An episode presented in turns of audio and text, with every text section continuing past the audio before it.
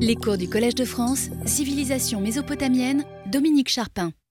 Le cours de la semaine passée nous a montré comment Samsu-Iluna reprit le contrôle de la basse vallée de la Diyala après sa campagne victorieuse contre Eshnouna de l'an 19, qui a été commémorée dans le nom donné à sa 20e année. Nous nous intéresserons aujourd'hui à la campagne qui conduisit Samsu-Iluna jusqu'au pied du Taurus dans son attaque contre le pays d'Apoum qui eut lieu en l'an 22. Nous continuerons par sa tentative de reconquête du Moyen-Euphrate, qui ne semble pas avoir été un grand succès malgré le nom donné à l'année 27, et nous verrons pour finir dans quelles conditions il perdit pendant sa 30e année ce qui lui restait du pays de Sumer. Pour tous ces événements, des publications récentes ont apporté de nombreux éléments nouveaux et donc il n'est pas inutile de faire le point. Tout ça se situe donc entre les années 22 et 30 du règne de Samsuluna et la chronologie nous mènera donc successivement au nord, à l'ouest et au sud. Après le nom de l'an 20 qui commémorait la victoire sur Eshnouna, on a deux noms d'années à contenu religieux le nom de l'an 21 commémore le don d'un trône au dieu Nergal et celui de l'an 22 célèbre la restauration de la ziggourate de Kish.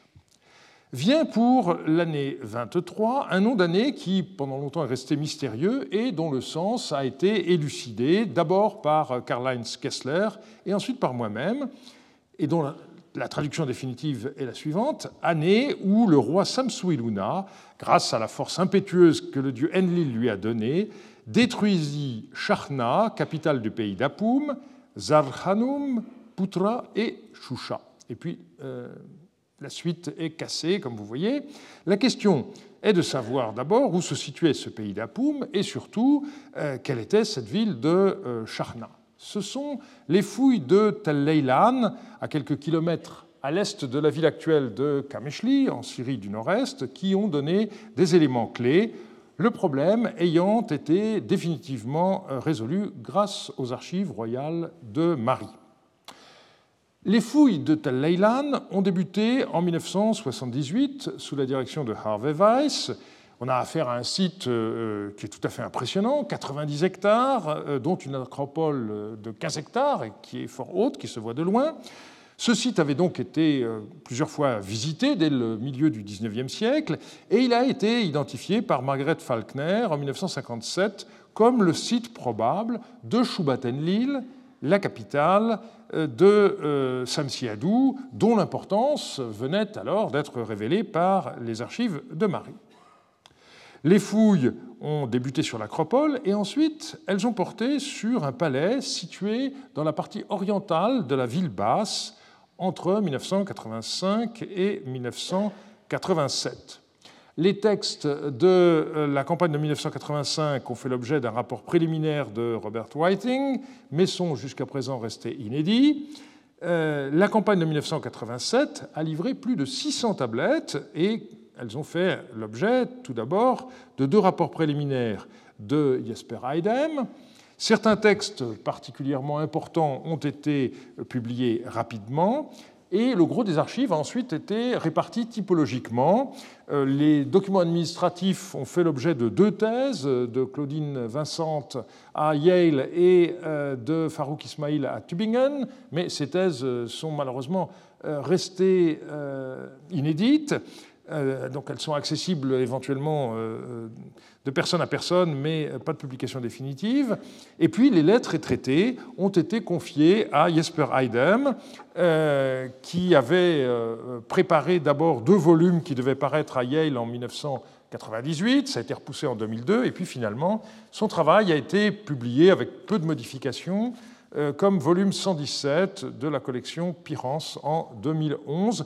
Et j'avoue être un peu étonné parce que euh, les échos de cette publication ont jusqu'à présent été curieusement assez limités, à part euh, un article de Klaas Venhoff et euh, plusieurs de moi-même. La question de l'identification du site s'est posée dès le départ. Très vite, on a eu des éléments qui confirmaient que Tel Leilan était l'ancienne Shubat Enlil, mais au moment des fouilles, euh, on s'est rendu compte que ce n'était pas si simple. Lors du colloque célébrant le cinquantenaire de Marie, qui avait eu lieu à Strasbourg en, juin 1983, Harvey Weiss avait montré que des scellements découverts sur l'acropole révélaient qu'il y avait été en fonction des serviteurs du roi Hayahaboum, que les textes de Marie identifiaient comme roi d'Apoum. Et donc, Weiss avait posé la question de savoir est-ce que Leilan est Shubatenlil ou bien est-ce que c'est Apoum?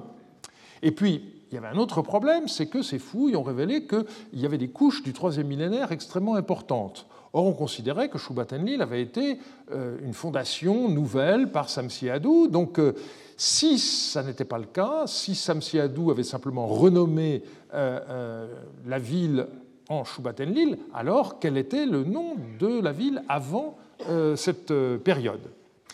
Eh bien, euh, c'est lors d'un colloque de l'American Oriental Society en 1986 que j'ai pu euh, donner la, solution. La clé m'a été donnée par les lettres euh, d'un certain Yamtsum, dont je préparais à ce moment-là l'édition pour le volume des Archives royales de Marie, qui est devenu le tome 26-2.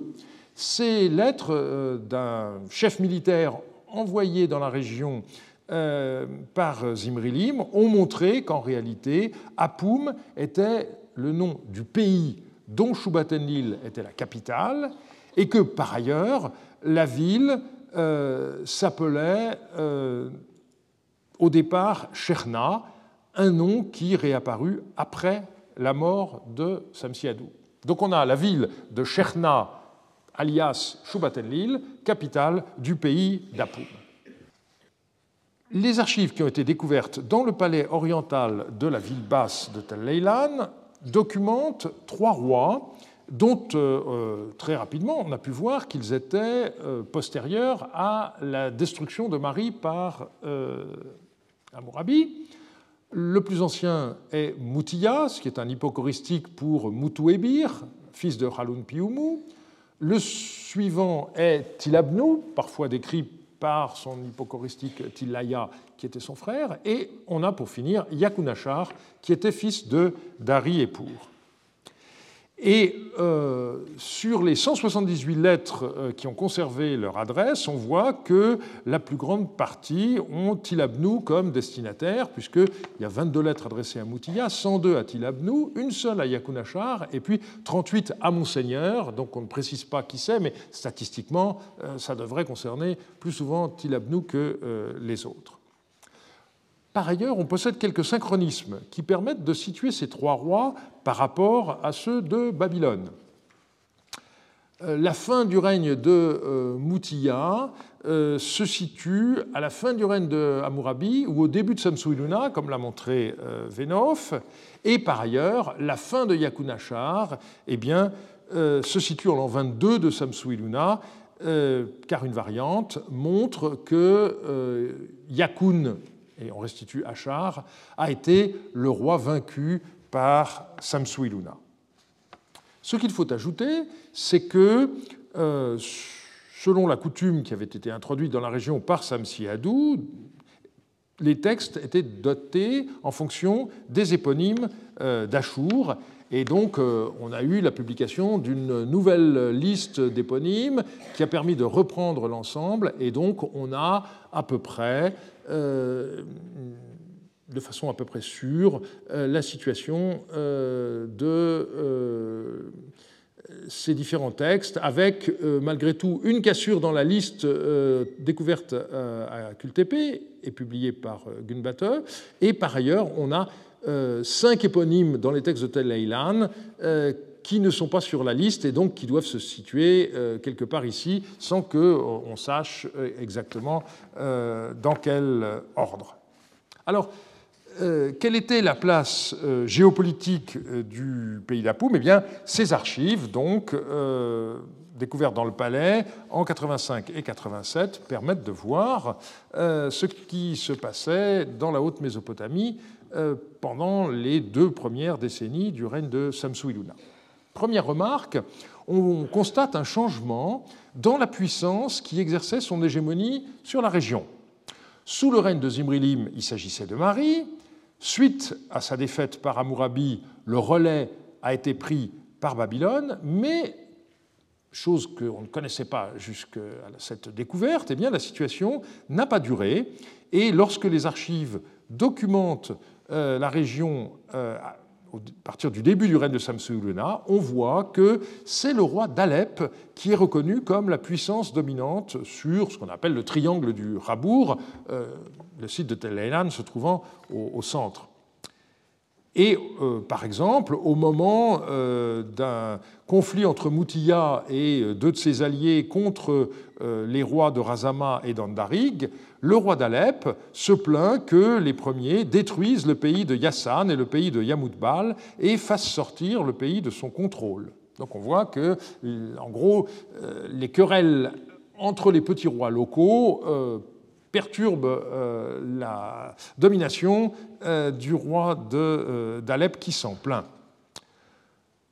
On possède au total cinq lettres du roi Amourabi d'Alep au roi d'Apoum, et on relève que lorsqu'il écrit à Tillaya, c'est-à-dire Tilabnou, eh c'est en tant que père, donc il manifeste bien dans l'adresse des lettres sa supériorité.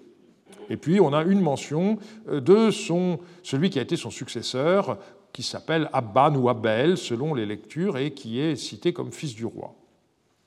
On voit donc que la région euh, au nord, mais aussi au sud du Sinjar, avait alors échappé à la domination babylonienne qui avait été imposée par Hammurabi, pour se retrouver sous celle d'Alep, sans qu'on sache dans quelles conditions ce transfert s'opéra.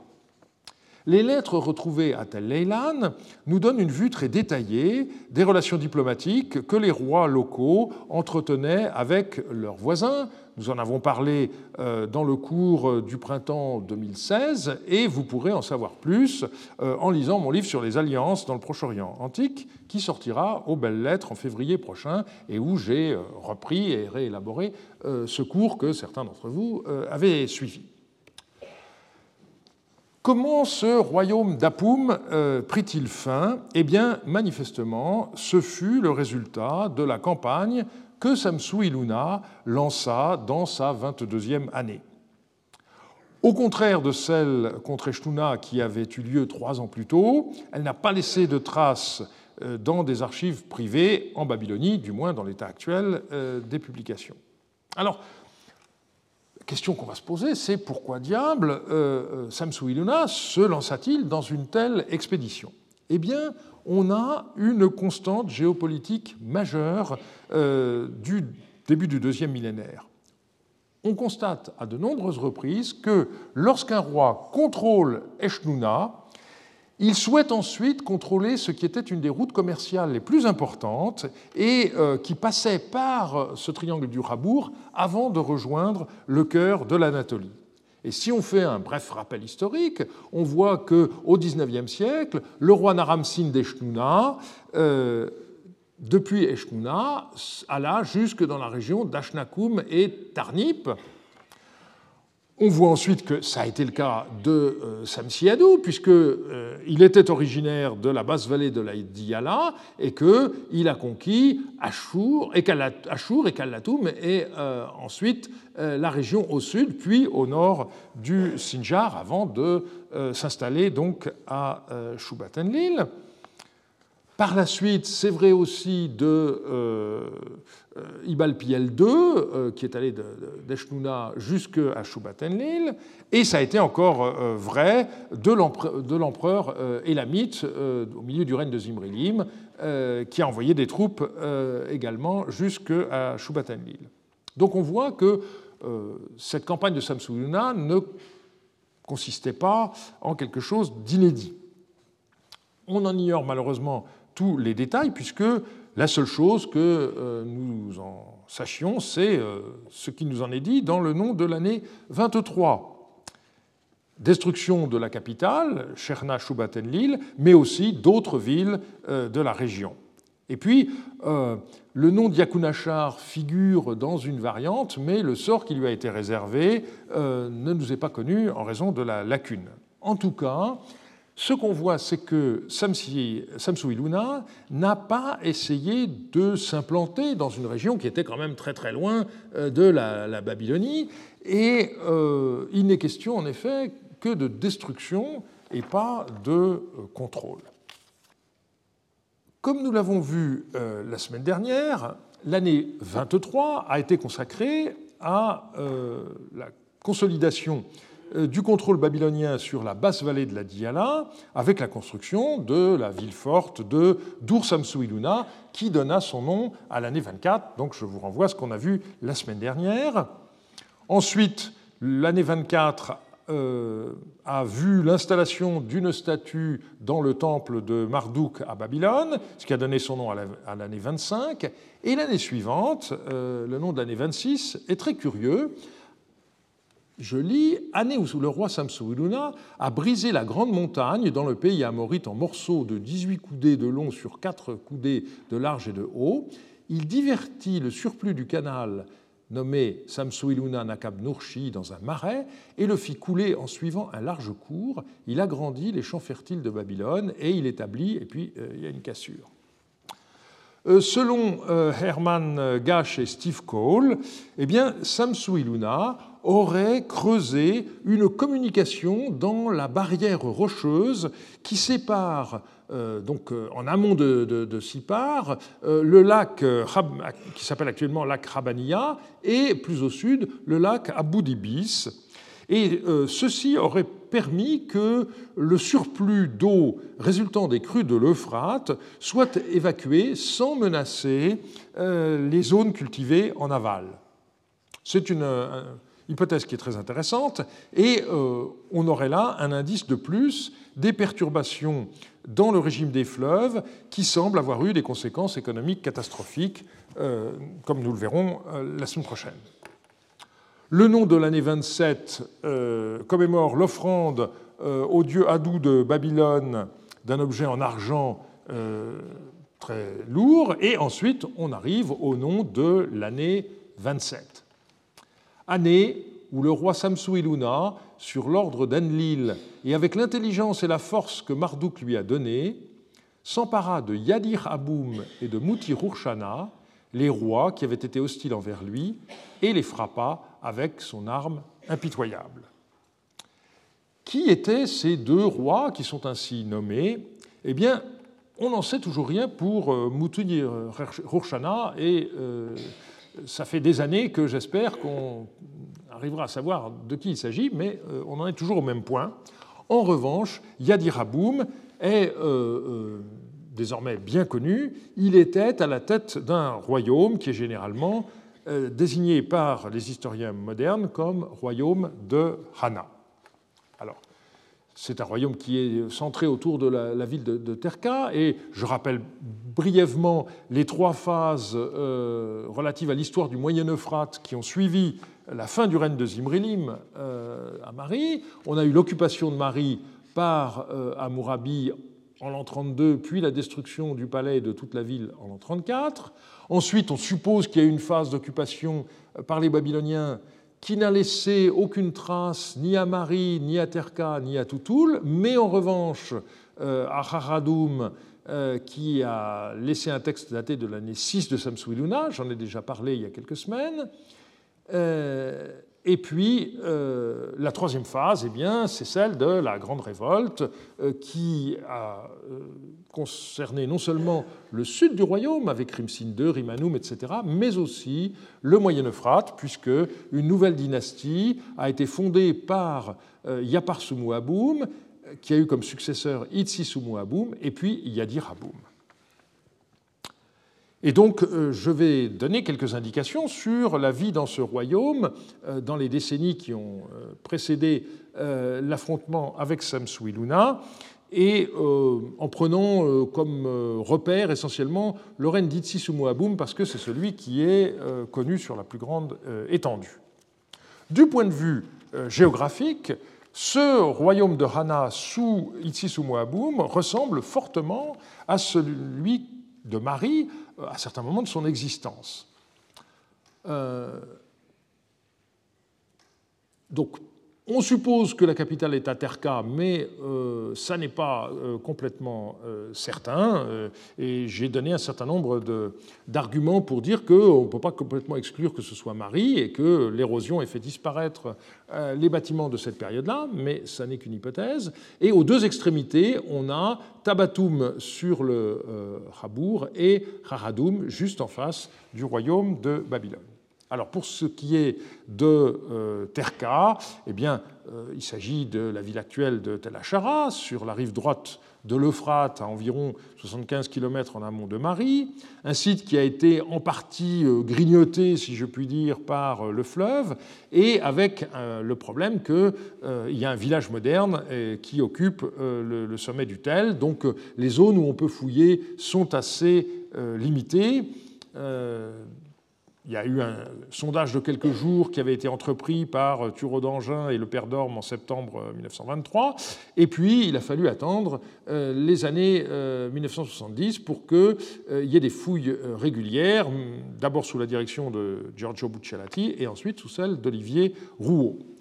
Ce qui nous intéresse aujourd'hui, ce sont euh, les archives euh, d'un certain Puzurum, dont la maison a été partiellement retrouvée. Euh, le restant de la maison fait partie de cette zone du tel qui s'est écroulée dans le Frat à cause de l'érosion.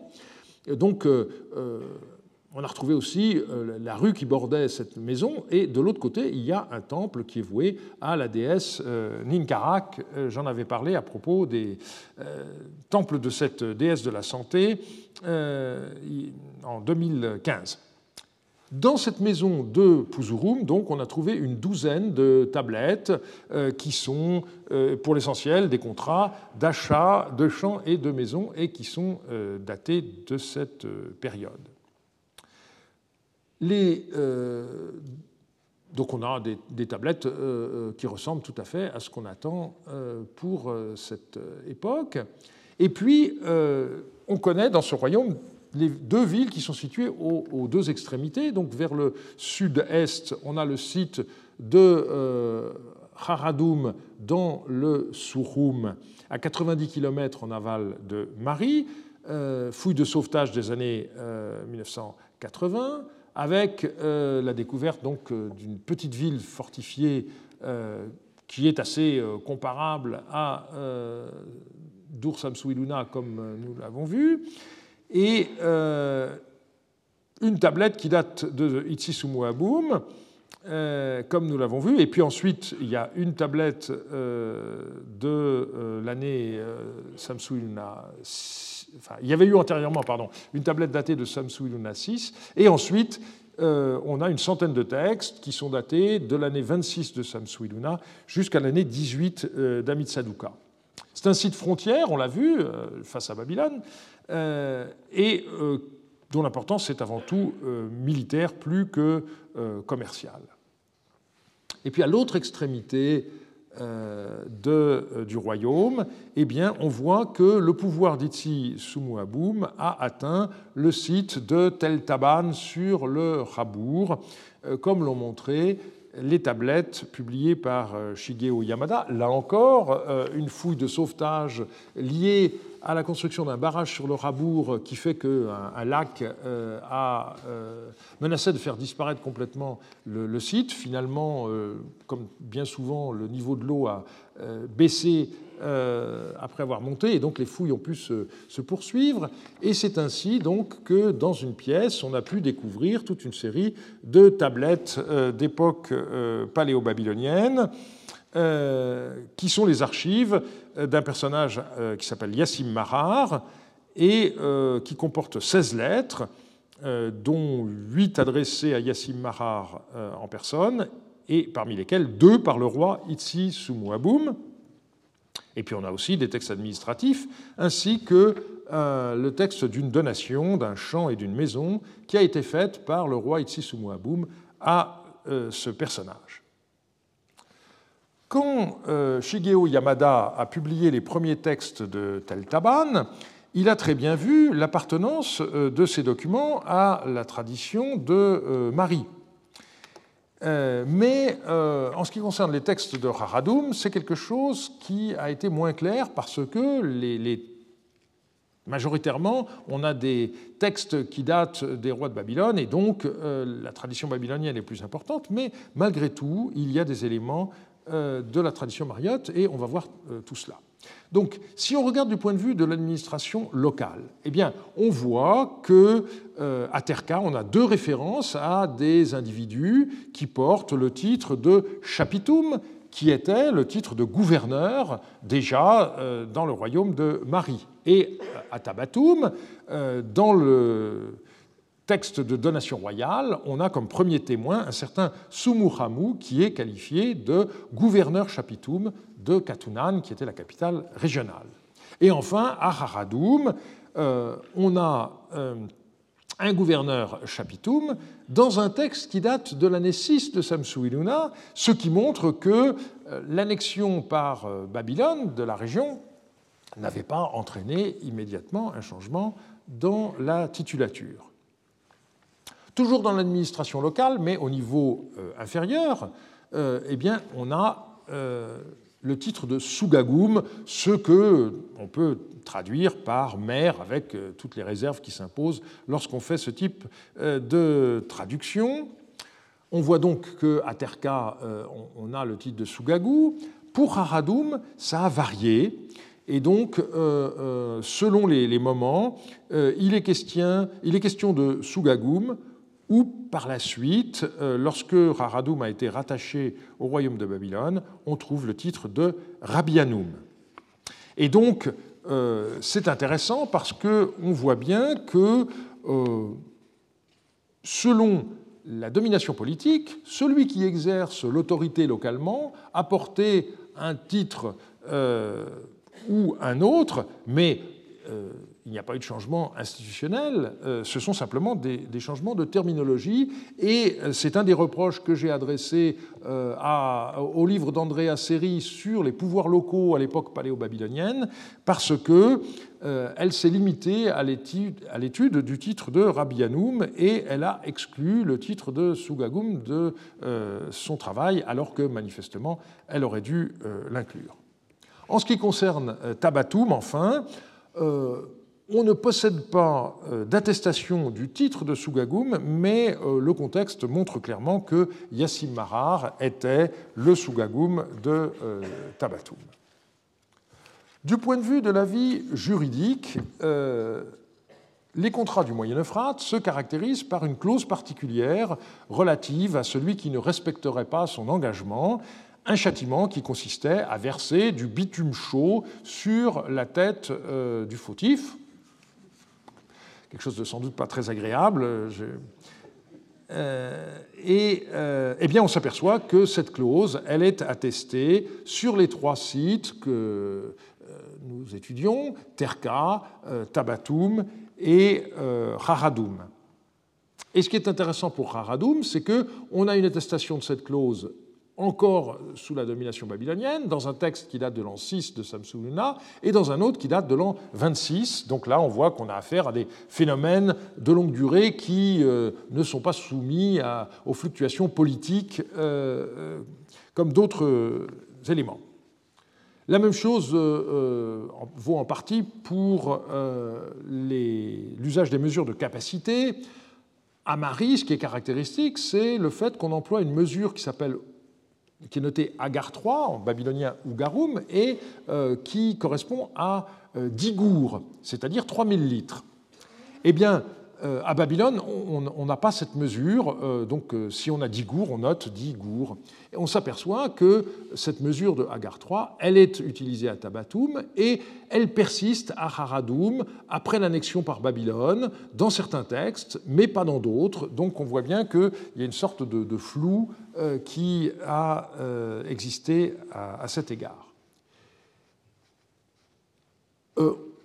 Plus important encore, on s'aperçoit que le gour n'a pas la même capacité euh, dans ce royaume de Hana que à euh, Babylone, puisque, comme à Marie, le gour vaut 120 K, c'est-à-dire 120 litres, alors que euh, à Babylone, le gour vaut 300 K, 300 litres. Donc tout à l'heure, j'ai dit une, erreur que vous corrigez tout de suite. L'Ougaroum ne vaut pas 300 litres, mais ne vaut pas 3000 euh, litres, mais 1200. Euh, puisque c'est 10 fois un gour de 120 K.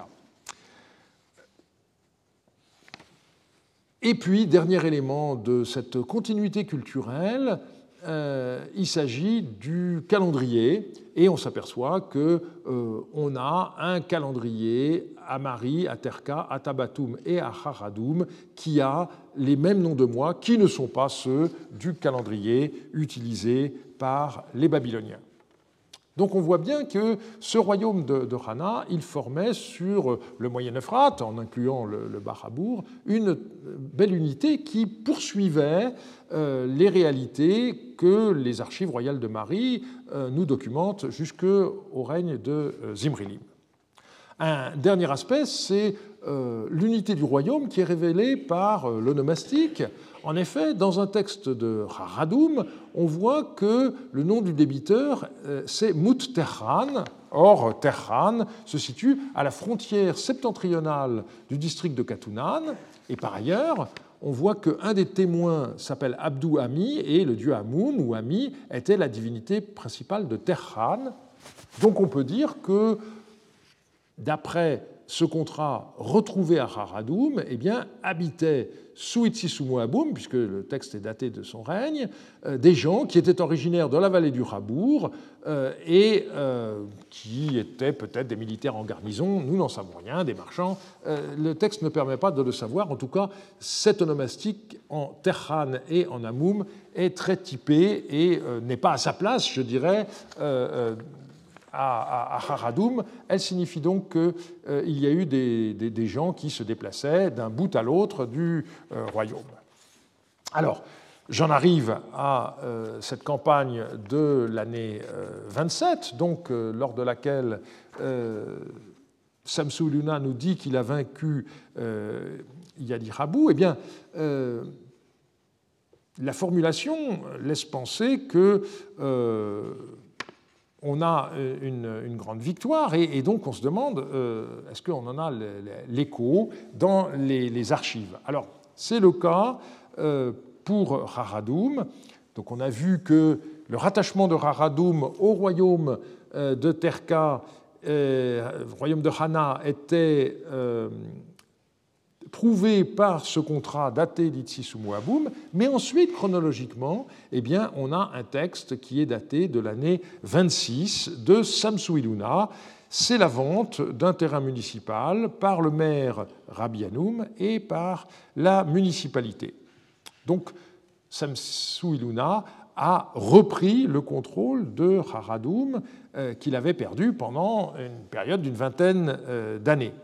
Alors, la formule de l'année 28 pourrait laisser croire que ce furent Yadir Haboum et Moutir qui prirent l'initiative des hostilités en l'an 27, mais il semble bien qu'il n'en fut rien, puisque Samsuluna avait déjà euh, repris possession de Raradoum euh, en l'année 26. Euh, et la question, c'est de savoir jusqu'où Samsuluna est allé pendant cette campagne et euh, un point crucial, bien sûr, c'est de savoir euh, dans quelles circonstances la couche paléo-babylonienne de Tel Taban a été détruite, euh, permettant donc l'enfouissement des archives de ce maire local, Yassim Marar, dont j'ai parlé. Alors, ce qui est intéressant, c'est qu'on euh, a aussi trouvé à la surface de Tel Taban un document administratif qui est daté par Yadir Aboum. Donc on voit que euh, la ville a été tenue encore sous euh, Yadir Aboum. Et euh, donc euh, la question, c'est euh, de savoir comment ça s'est passé. Alors, si on fait des parallèles historiques, on se rappelle que dans le milieu du règne de Zimrilim, Ibal Piel II d'Eshnouna a fait une campagne en prenant le, royaume de Marie en tenaille. D'un côté, il s'est installé à Shubatenlil, et ensuite, il a fait une campagne sur le Moyen Euphrate en s'installant dans la région du Souroum.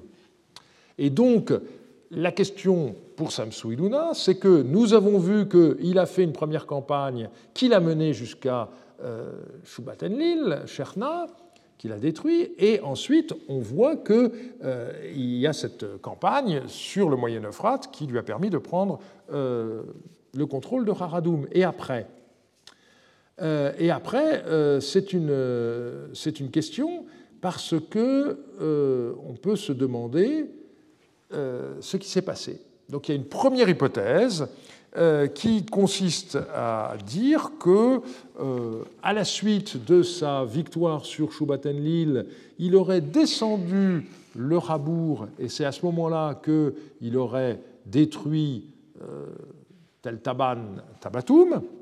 C'est une première possibilité. Mais la question, c'est de savoir ensuite quel chemin il aurait pris pour rentrer. Donc on est obligé de supposer euh, euh, un itinéraire, euh, peut-être par la steppe. En tous les cas, impossible de redescendre le Rabour, puisqu'il y avait le royaume de Yadi Raboum. Et puis il y a une autre hypothèse possible, c'est que après s'être affronté dans la vallée de, l'Euphrate, eh bien, il aurait continué le long du Moyen Euphrate et remonté le Rabour. Le problème, c'est que euh, on n'a pas de trace de sa présence euh, à Terka, par exemple, mais c'est vrai que la maison de Pouzurum a été détruite à ce moment-là. Donc, euh, on en reste encore avec une, inconnue. on ne sait pas exactement comment les choses se sont passées. En tout cas, ce qu'il faut retenir, euh, me semble-t-il, c'est le point suivant. Euh, on, souligne toujours à quel point euh, Amourabi a été paradoxalement responsable de la documentation exceptionnelle de Marie, puisque c'est lorsqu'il a détruit le palais que les archives se sont trouvées piégées en quelque sorte sous les décombres, attendant l'heureux archéologue qui les dégagerait. Eh bien, on doit maintenant souligner qu'il en va de même pour Samsuiluna, aussi bien à Tel Leilan, puisque les archives qu'on a découvertes euh, sont celles qui ont été euh, enfouies au moment euh, de sa campagne militaire, et sans doute aussi à Tel Tabal.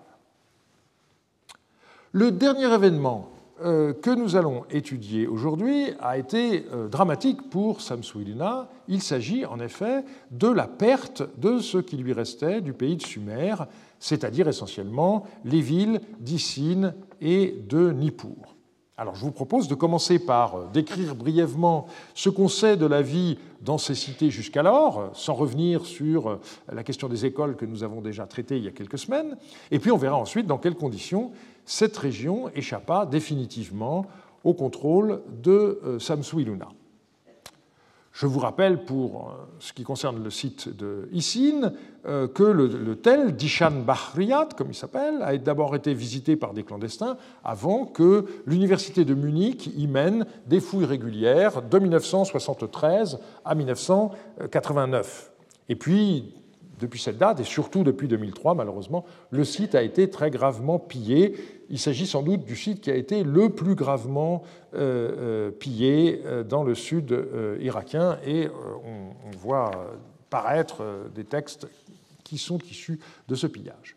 Alors, Isin était la ville de la déesse Gula, autrement nommée Nin Isina, c'est-à-dire la dame d'Isin, ou encore Ninkarak, et au sein du panthéon mésopotamien, son domaine de compétence était la santé. Et euh, ceux d'entre vous qui ont euh, écouté mon, cours de 2015 euh, sur les temples se rappellent comment le sanctuaire de Goula fonctionnait comme un centre de cure où les malades venaient se faire soigner et, une fois guéris, témoignaient de leur gratitude à l'égard de la déesse en vouant des objets votifs et en particulier des chiens, puisque le chien était l'animal attribut de cette déesse. Eh bien, un des textes les plus intéressants à cet égard date précisément de l'année 12 de Samsuiluna.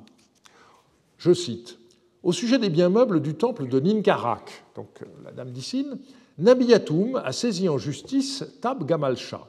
Dans la cour de Ninkarak, Tab Gamalcha a rapporté cinq statues en bronze. Ensuite, on a une énumération deux tambours en bronze, un encensoir en bronze, un bijou en forme de pomme de pin en bronze, un plat en bronze, trois anneaux en bronze, une clé en bronze, un, puis un objet qu'on n'arrive pas à lire en bronze, un collier en pierre précieuse, une chienne en bronze au nom de Idinsin, un de Shimateshtar, une chienne en bronze au nom de Ninurta Nishu, formant le reste des biens meubles.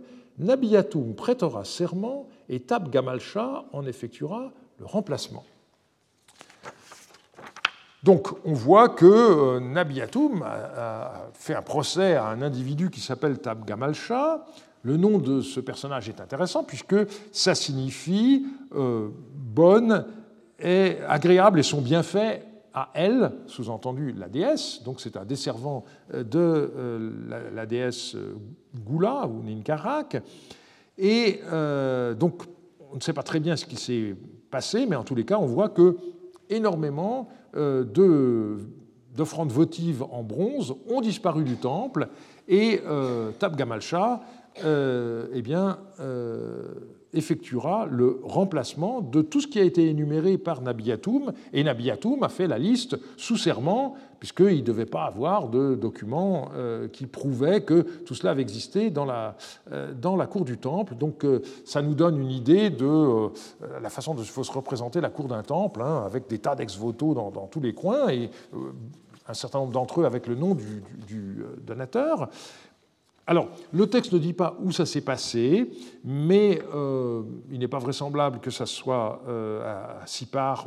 On sait qu'il y a un temple de, Goula aussi dans cette ville, mais euh, vraisemblablement, vu la date du, texte, hein, on est dans l'année 12 de Samsung-là, tout ce qui a disparu, c'est ce que les casseurs de l'époque ont volé au moment de des révoltes, euh, de, la, grande révolte des années 8 euh, à, 10. Et donc, lorsque le culte se réorganise, eh bien, euh, on s'aperçoit de, tous les dégâts et on, s'engage à les réparer en quelque sorte. Donc, voilà un texte qui nous montre un aspect de la vie du, temple au moment de la reprise en main de la région par Samsuduna après la Grande Révolte. Ensuite, eh bien, on voit la vie des habitants d'Issine grâce à un certain nombre d'archives familiales. Et ce qui est intéressant, c'est que ces archives familiales, elles s'arrêtent en l'an 29 de Samsuiluna. On a des textes qui remontent à des périodes beaucoup plus anciennes. Euh, on en a aussi pour la période de la domination babylonienne, et dans le volume 112 de la revue d'Assyriologie qui va paraître à la fin de ce mois, euh, vous pourrez voir un, article de euh, Jay Chrysostomo qui publie des documents qui datent en bonne partie du règne d'Amourabi. On en avait très peu d'Issine pour cette période-là, donc c'est intéressant. Ce sont les contrats habituels des achats de terrains et de prébrandes, des adoptions, etc. De mon côté, euh, j'étudie depuis déjà trop longtemps euh, des lots qui ont été vendus en partie euh, à la Babylonian Collection de Yale et en partie au Louvre et qui forment un seul ensemble. Et le plus important de ces lots permet de reconstituer l'histoire d'une famille sur trois générations pendant plus de 70 ans. les documents remontent au grand-père qui s'appelait Puzurgula ou Puzurninkarak, c'est euh, écrit de deux façons, mais on peut penser que son nom était prononcé Puzurgula. Euh, ensuite, euh, on voit son fils Kubulum et pour finir, le dernier représentant de cette famille, Dada. De l'époque de Dada, eh bien, ces années sont documentées de l'an 13 jusqu'à l'an 29 de Samsuiluna, avec pas moins de 57 textes. alors il y en a euh, qui sont des textes à durée indéterminée, des partage d'héritage, des achats, une adoption, et puis il y en a une cinquantaine qui sont des textes, au contraire, euh, qui euh, ne sont pas destinés à être conservés, des louages, des prêts, des textes de comptabilité. Et quand on remonte dans le temps, eh bien, on s'aperçoit que la proportion s'inverse, ce qui est logique. On a fait le tri, et donc, de l'époque de Kubulum ou de Puzurgula, on n'a conservé que des titres de euh, propriété. Et donc, euh, je n'insiste pas, sauf pour euh, montrer comment les choses se passent de façon concrète. Donc on peut imaginer que Dada, le dernier représentant de la famille, si on lui conteste la propriété euh, d'une prébande, eh bien, aurait pu dire devant les juges Je détiens cette prébande de purificateur du temple de, du dieu Ninigishida parce que je l'ai hérité de mon père Kubulum, et voici la tablette qui décrit ma part d'héritage. Mon père l'avait hérité de son propre père, qu'il avait hérité de son père adoptif, et voici le contrat d'adoption par lequel euh, Shumum Lipchi avait adopté, adopté Puzurgula, mais Shumum Lipchi lui-même avait reçu euh, ce contrat d'un certain Chalouroum, qui lui-même l'avait acheté à Dadrabi, et regardez, j'ai le contrat euh, d'origine. Donc on voit bien comment les biens sont transmis de génération en génération, avec les titres de propriété correspondants. Et dans ce cas-là, ce qui est extraordinaire, c'est qu'on a pas moins de 114 ans euh, euh, c'est-à-dire qu'entre l'an 1 du roi Dissiniterpicha et l'année 29 de Samsuiluna, le moment où euh, la maison de Dada a été détruite, il y a 114 ans, donc on gardait ainsi ces titres de propriété. Le problème, c'est pourquoi ça s'arrête en l'an 29 de Samsuiluna. À on n'a pas d'indice, et il faut donc aller à Nippur pour euh, voir ce qui s'est passé. Alors, euh, je vous rappelle que euh, Nippur n'a jamais été une capitale politique, mais qu'elle avait une importance religieuse très grande, puisque le dieu Enlil, qui était le dieu de tout le pays de Sumer, y avait son temple qui s'appelait Lécour, et puis par ailleurs, euh, il y avait euh, le temple euh, du dieu de la ville de Nippur qui était Ninurta. ce temple s'appelait Leshumesha. Et alors qu'on n'a pas d'archives pour les cours à l'époque paléo-babylonienne, on a retrouvé des archives de Leshumesha euh, le temple de Ninurta. Simplement, euh, ce sont des textes qui ont un statut un peu particulier, puisqu'ils euh, ont été retrouvés non pas dans les Shumesha, on ne sait toujours pas où se trouve ce temple, mais ils ont été retrouvés dans des remblais à proximité du temple d'Inanna, parce que à l'époque Parthe, on a construit une grande plateforme et les Parthes, manifestement, sont tombés sur les archives du, temple de l'Eshumesha et ils ont emporté ça par panier réutilisant les tablettes comme matériau de construction pour combler euh, l'espace où ils voulaient édifier cette euh, plateforme. Alors ces textes euh, ont été trouvés dans les années 1955-56. Ils ont été publiés sous forme de tableaux et étudiés par Marcel Sigrist dans sa thèse de 1984, et ils vont être publiés de manière définitive par Nicole Brich, qui a déjà écrit récemment un article à ce sujet. Ces textes sont très intéressants. Ils sont un peu frustrants pour nous parce qu'ils s'arrêtent euh, à l'époque du roi Rimsin de Larsa, donc avant la domination babylonienne, mais il est bien certain que la façon dont ils décrivent euh, la redistribution des offrandes effectuées euh, aux divinités à l'ensemble du personnel du temple, ce n'est pas quelque chose qui s'est arrêté à ce moment-là. il y a eu un tri qui a été fait dans les archives et on a mis des tablettes au, rebut, mais ensuite la pratique n'a pas changé, bien entendu. Par ailleurs, Nippur a livré des archives familiales, euh, et donc, euh, comme je l'ai déjà euh, rappelé, celles-ci proviennent d'abord des fouilles de la fin du XIXe siècle, et elles ont été réparties entre les musées de Philadelphie, d'Istanbul et de Iéna, et tous les textes qui restaient à Iéna viennent d'être publiés par Anne Goderis. Et puis, euh, les textes des fouilles plus récentes euh, ont été euh, publiés par Elizabeth Stone dans son livre Nippur Neighborhood, dont j'ai parlé à propos des écoles.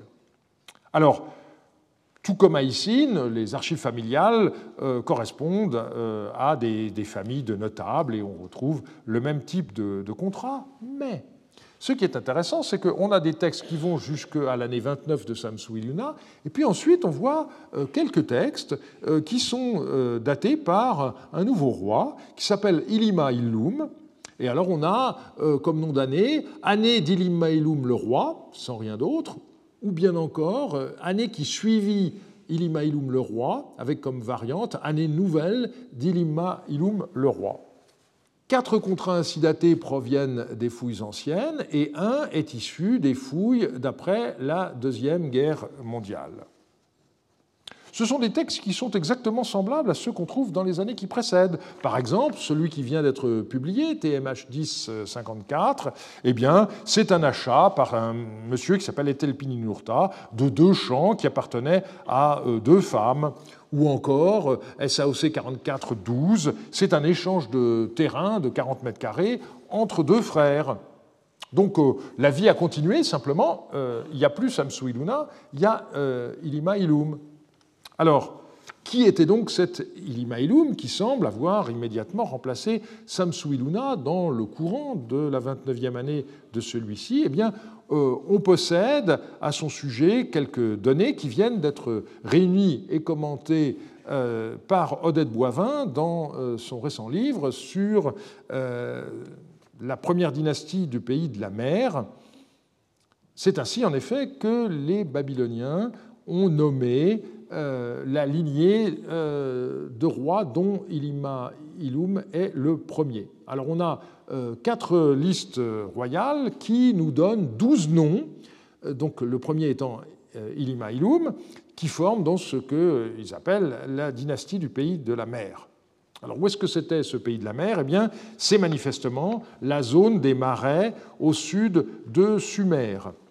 Et euh, il est possible que euh, les, problèmes euh, dans le, réseau hydrographique de la région aient fait qu'on ait un certain assèchement de cette région des marais à ce moment-là, qui a permis du coup un développement des sites occupés et en même temps un développement de l'agriculture, donc permettant à davantage de personnes de vivre dans cette, dans cette région. Euh, la capitale de ces rois euh, s'appelait Uruku, donc euh, étymologiquement la ville pure, mais on ne sait toujours pas où elle se trouve. Il y a des hypothèses qui ont été faites, mais on n'en sait rien. Par contre, la situation a changé radicalement ces deux dernières années en raison de deux découvertes.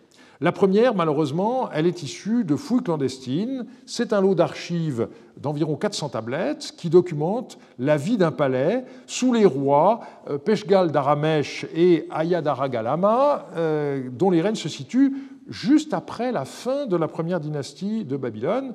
Euh, ils ont été publiés par Stéphanie Dallet en 2009 et leur étude est au cœur du livre d'Odette Boivin que j'ai cité il y a un instant.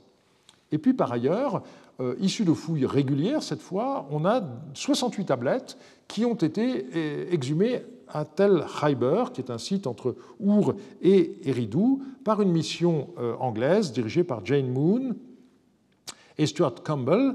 Et donc, euh, ces fouilles, ont, toutes récentes, ont dégagé un grand bâtiment qui ont livré des textes de la même époque que ceux de Cusas IX. Alors, vous pouvez voir ou, revoir euh, la conférence qui a été donnée euh, par Eleanor Robson euh, ici même sur le site du, Collège de France. J'ai mis la, référence sur le, PowerPoint de ce, cours. il faut regarder les 20 dernières minutes. et puis, elle a aussi donné des indications euh, dans un article collectif paru dans la revue Irak euh, l'année dernière.